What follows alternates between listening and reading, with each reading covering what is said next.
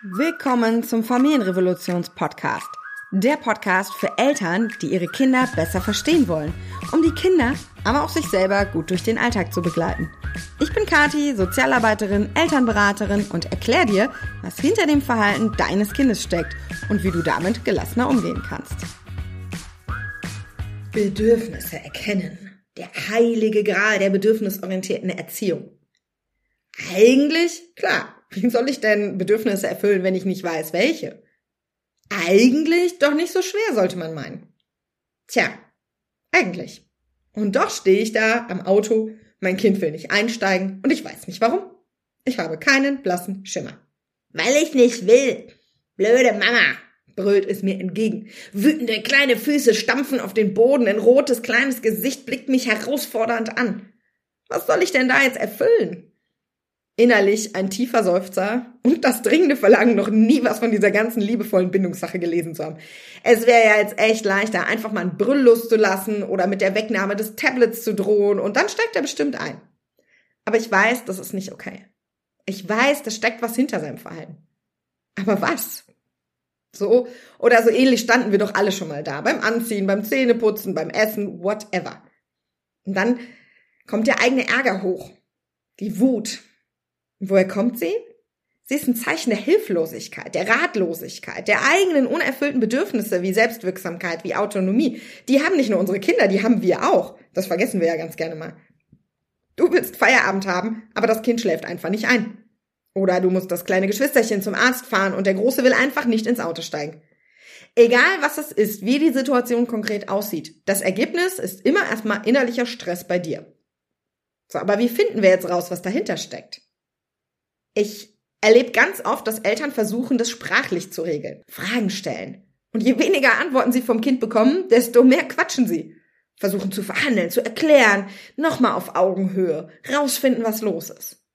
Und das ist auch gut gemeint und im Grunde auch ein guter Ansatz, der funktioniert halt nur in der Realität häufig nicht. Es sind halt Kinder und die wissen ganz oft selber nicht, was los ist und sie können es auch noch gar nicht in Worte fassen. Und dann sitzen wir da, beide verzweifelt, das Kind und Mutter oder Vater, und dann kommt diese tiefe Hilflosigkeit. Und da ist meine Kernaussage immer wieder, du musst es in dem Moment nicht rausfinden. Darum geht's gar nicht. Wenn du nicht weißt, was du in so einer Situation tun sollst, gibt es immer vier Schritte. Erstens, fang bei dir an. Regulier dich runter. Zweitens, ich gehe da gleich übrigens noch detaillierter drauf ein. Bindung. Bindung ist immer das Erste, was wir testen. Das ist meistens ein guter Schlüssel. Wenn das auch nicht klappt, Autonomie und Leichtigkeit testen, die beiden Bedürfnisse zu erfüllen. Ganz oft hilft das. Und viertens, Sicherheit. Das Bedürfnis der Sicherheit zu erfüllen. Also, ne, erstmal bei sich selber anfangen, dann in Bindung gehen, wenn das nicht reicht, Autonomie und Leichtigkeit und wenn das auch nicht reicht, Sicherheit. Und wenn das auch nicht reicht, fragst du dich jetzt, das mache ich doch alles schon. Dann würde ich situationsbedingt entscheiden. Habe ich es jetzt super eilig, weil da ist ein Arzttermin oder das Kind wartet irgendwo oder ne, irgendwas Dringendes, was ich wirklich nicht absagen oder verschieben kann. Dann würde ich sagen, super Moment für eine Ablenkung oder für eine Belohnung. Ja, ich habe gesagt Belohnung. Und ja, ich weiß, ich sage immer wieder, dass Belohnung und Bestrafung nicht sinnvoll sind, nicht langfristig funktionieren. Und da stehe ich auch zu 100 Prozent hinter. Aber wir müssen ja immer die Bedürfnisse aller Beteiligten im Blick haben. Und wenn ich jetzt nun mal einen Termin habe, den ich nicht verschieben kann oder der super wichtig ist, dann kann ich vielleicht diesen Gefühlssturm oder dieses Nein oder was auch immer nicht zu Ende begleiten. Solche Situationen gibt es, das ist eben die Realität. Wir haben nicht alle nur ein Kind, wir leben nicht im luftleeren Raum oder in einer Laborumgebung. Es gibt diese Momente, da hilft nichts. So, und jetzt kann ich mich entscheiden für Gewalt, Zwang und Druck das wollen wir nicht. Also ist das einzige adäquate letzte Mittel, was wir haben, wenn alles davor nicht funktioniert hat, Ablenkung oder Belohnung. Das sollte nicht die Dauermethode sein. Das sollte nicht dazu führen, dass wir das jetzt jedes Mal beim Auto einsteigen machen, denn das wird langfristig nicht funktionieren. Das macht ihr ein paar Wochen und dann ist die Chose durch. Aber für Notfallsituationen ist das doch ein völlig gutes Mittel der Wahl. Wenn es aber gerade keine dringende Notwendigkeit gibt und ich vielleicht mal loslassen kann und einen Termin auch mal um zehn Minuten nach hinten schieben kann, dann mache ich meinem Kind eine klare Ansage, was ich gerade von ihm erwarte. Und dann warte ich einfach mal ab. Denn meistens regelt sich das dann. That's it. Nicht immer können wir herausfinden, was unser Kind gerade braucht. Ich auch nicht. Das sind ja Menschen und keine Maschinen. Was aber viel wichtiger in der Situation ist, das habt ihr gerade gemerkt, erstens, dass wir ganz schnell bei uns selber ankommen können. Damit meine ich, wenn ich jetzt da stehe und selber vor Wut koche, mich kaum beruhigen kann, dann kostet mich das ja super viel Energie und vor allen Dingen werde ich die Situation nicht lösen. Also brauche ich Wissen und Übung zum Nervensystem, um eine eigene Regulation zu bekommen. Das ist eines der wichtigsten Basics für jedes Elternteil. Zweitens, ich brauche ein routiniertes Programm, was ich abspulen kann. So wie ich es gerade beschrieben habe. Erst Bindung, dann Leichtigkeit und Autonomie und dann Sicherheit. Ja, das ist immer und immer und immer das Gleiche. Warum? Weil uns das Eltern dann im Prinzip noch kaum Energie kostet. Wir fühlen uns sicher, wir fühlen uns souverän. Wenn ich mich aber hilflos fühle, dann leert sich mein Akku super schnell, schneller als ich gucken kann. Vielleicht kriege ich trotzdem mit dem Kind die Kurve, wenn ich alles gebe, aber danach ist mein Akku leer und noch viel Tag übrig. Und was mache ich dann? Wichtig ist also, dass ich in diesen Situationen nicht so viel Energie verballere, indem ich einfach routiniert das gleiche Programm abspule. Bindung, Autonomie, Leichtigkeit, Sicherheit. Und so verbrauche ich dann nur minimal Akku sozusagen und habe noch genug für den Rest des Tages übrig. Auf dem Handy heißt das, glaube ich, irgendwie Batteriesparprogramm oder so. So, und das letzte, dritte, worum es geht, ist die Gefühle aushalten zu können. Sowohl meine eigenen als auch die vom Kind. Weil wenn mich diese starken Gefühle meines Kindes jedes Mal fix und fertig machen, dann sind meine Tage verdammt anstrengend. Und dann wünsche ich mir eigentlich jeden Tag nur, dass der Tag zu Ende ist. Wenn ich aber Gefühle halten kann, also wie so ein Fels in der Brandung für mein Kind bin und Dinge aushalten kann, dann ist das sowas wie Essen kochen. Macht jetzt nicht unbedingt immer Spaß, muss aber halt sein und hilft uns langfristig. Ihr seht also, es geht nicht unbedingt immer darum, die Bedürfnisse herauszufinden in der schwierigen Situation, sondern vor allen Dingen darum, sie halten zu können. Das ist viel wichtiger. Ich stehe also an dieser Autotür, ja, und dann sehe ich mein Kind.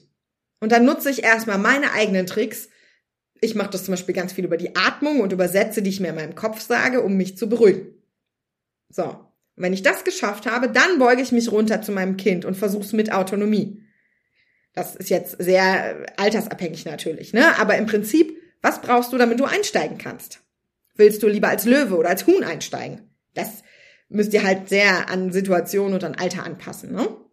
Ich kann es auch mit Leichtigkeit versuchen, zum Beispiel indem ich plötzlich zum Polizisten werde und mit verstellter Stimme spreche. Achtung, Achtung, hier spricht die Polizei. Alle kleinen Kinder unter sechs Jahren müssen sofort ins Auto einsteigen und ihr Einsatzfahrzeug wegfahren. Wir müssen zum Einsatz aufbrechen.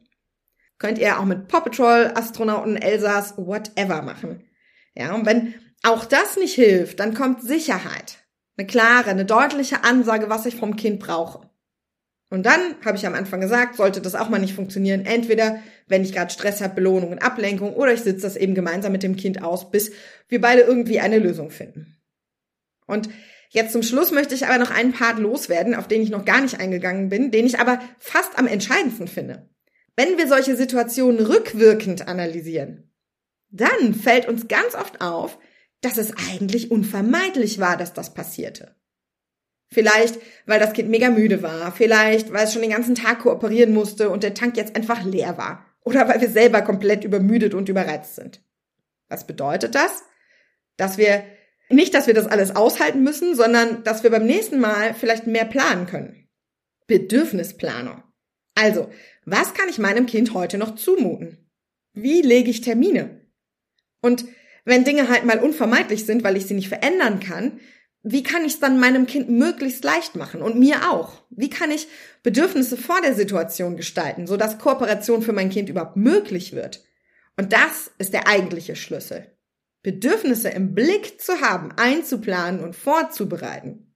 Und das klingt so mega kompliziert, Letztlich ist es aber wie mit dem Autofahren. Es erscheint am Anfang alles aufregend, was man alles achten muss. Erinnert euch mal an eure ersten Fahrstunden. Da rollt man so ganz langsam durch den Ort und ist total überfordert mit all diesen ganzen Knöpfen und Füßen und allem. Man hofft, dass keine unvorhergesehenen Situationen kommen und bloß nicht seitlich einparken. Und je öfter man das macht, geht's immer besser. Und ein paar Jahre später, naja, oder jetzt auch sehr viele Jahre später, da denkt man ja nicht mehr drüber nach, ne? Man steigt ins Auto, man fährt Autobahn, lange Strecken, komplizierte Kreisel, innerstädtischen Verkehr und man macht es einfach, ohne drüber nachzudenken. Und so ist das mit den Bedürfnissen auch. Am Anfang erscheint euch das schwierig, aber nach einer Weile passiert das ganz automatisch und ohne nachzudenken. Das ist ja auch das, was wir in unseren Kursen machen. Ne? Wir befähigen euch wie eine Fahrschule. In unserem großen Online-Programm der Elternreise zum Beispiel lernen die Eltern das, Bedürfnisse verstehen, erkennen, erfüllen. Und dann üben sie das mit uns als Rückversicherung, können Fragen stellen. Und wenn die Elternreise beendet ist, haben sie sozusagen den Führerschein. Der Anfang ist dann immer noch so ein bisschen holprig, aber mit Übung wird es dann irgendwann gut. So. Und wenn ihr das schafft, die Kombi aus dem Halten der Gefühle, dem Halten der Situation, dann ist jeder Tag mit Kindern leichter als jetzt. Dann fühlt sich das nicht mehr so nach Kampf an, nicht mehr nach Drama und ist auch nicht mehr so schwierig. Und deswegen möchte ich euch heute unbedingt mit auf den Weg geben, dass ihr bitte nicht krampfhaft versucht, in so einer Situation immer herauszufinden, um was es geht. Das könnt ihr natürlich machen, aber ihr merkt ja relativ schnell, okay, irgendwie habe ich hier keinen blassen Schimmer. Und dann spult ihr einfach euer Programm ab. Achtet auf euch, spult das Programm ab, haltet die Gefühle. Und dann verballert ihr nicht unnötig Energie. Und das ist der eigentliche Trick. Und damit es beim nächsten Mal nicht passiert, plant ihr die Bedürfnisse eben vor. Ich hoffe, ich kann euch damit vielleicht ein paar Inspirationen auch für die nächsten Wochen noch mitgeben. Das Jahr ist ja nicht mehr so lang und vielleicht könnt ihr die Zeit noch mal nutzen, um genau das einzuüben und euch nicht in einzelnen Situationen so sehr zu verlieren. Ich wünsche euch ganz viel Erfolg dabei und freue mich auf nächste Woche mit euch.